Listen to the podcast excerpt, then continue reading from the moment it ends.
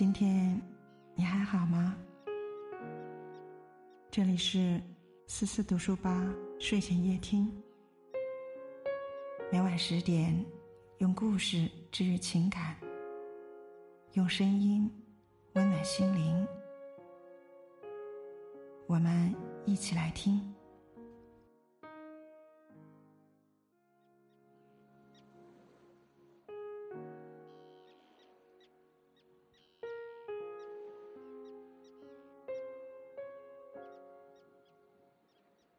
一天晚上十一点多，我被门框绊伤了脚，半个指甲盖儿都给劈了，疼得钻心呐。但是家里没找到创可贴，这个点儿药店也应该关门啦。情急之下，我想起了小区二十四小时服务的超市。嗯，没想到店员说有创可贴还可以免费送货，不到十分钟，店员就拿着两种创可贴送上门来了。一种是普通的，一个一块钱；一种是卡通的，一个两块钱。呃，我留下了十个普通的，还觉得挺不好意思的，就跟店员说：“哎呀，才十块钱的东西，还麻烦你这么晚跑一趟。”嗯，但是他说：“没事儿，用不上可以少留点儿，哪怕要一个，我们也送。”那这家店的店主呢，就是我们小区的邻居小鹏。当初开店的时候，小区各种便利店已经都基本饱和了。开店的时候，大家都不太看好，说是一个二线城市的小区，能有几个人需要二十四小时服务呢？尤其是晚上营业那点钱，可能还不够给员工发工资的。但是这些议论呢都没有干扰到小鹏，他把相熟的邻居都拉到了超市群里，群里的优惠活动是做了一波又一波，每次顾客的消息都能得到秒回，常看到有人半夜要求送啤酒香烟，还有人做饭做到一半的时候发现没盐了，在群里呼叫送盐来吧。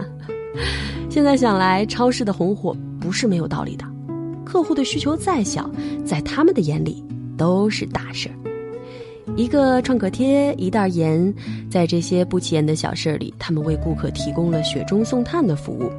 嗯，一般人觉得一块钱的东西太小了，根本不值得送嘛。但小鹏和他的店员正是通过这些小事儿得到了邻里的信任。当然啦，小有小的好处嘛，只要愿意去做，小事儿积累起来也能成大事儿。许多人经常犯一个错误，就是心气儿特别高。瞧不上这些小事儿，比如说做生意只想马上财源滚滚，瞧不上蝇头小利；读书呢又想摇身变成学霸，却不肯早起多背一篇文章；刚上班就想升职，却沉不下心做好手头的工作。他们都把眼睛盯在大事上，却忽略了所有的大事都必须从小事儿做起，小事做好，就是在为大事铺路。我们办公室有个实习生，三个月的实习期还没有结束的时候，就被退回了培训中心。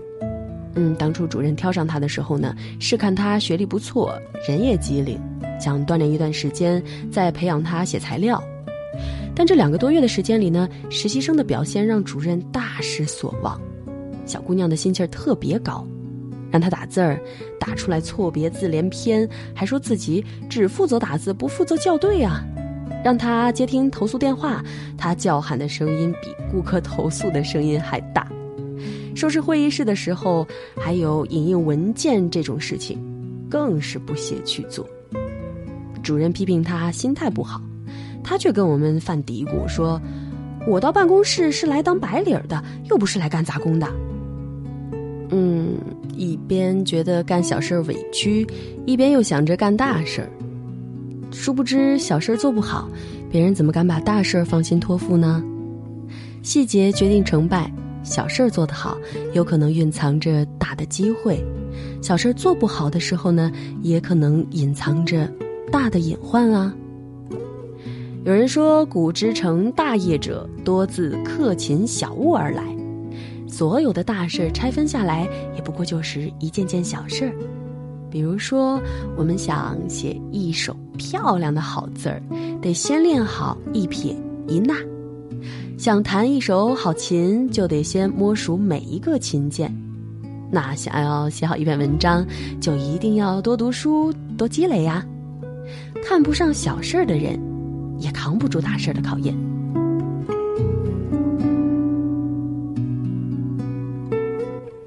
世人都懂得水滴石穿的道理，石头被滴穿需要两个条件，一个就是每滴水的力量，第二个就是持续滴水的时间。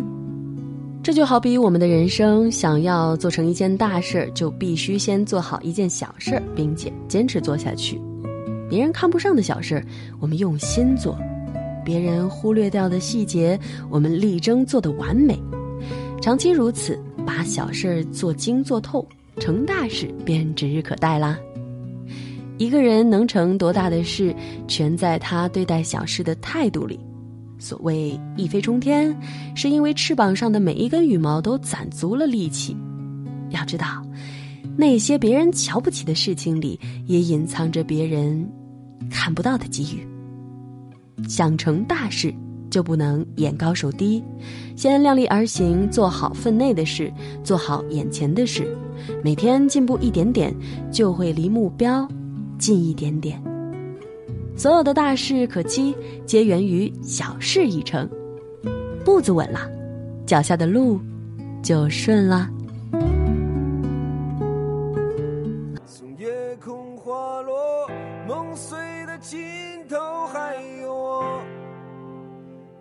要记得，拥抱着你的沉默，离开不会是解脱，请你闭上双眼，静静的。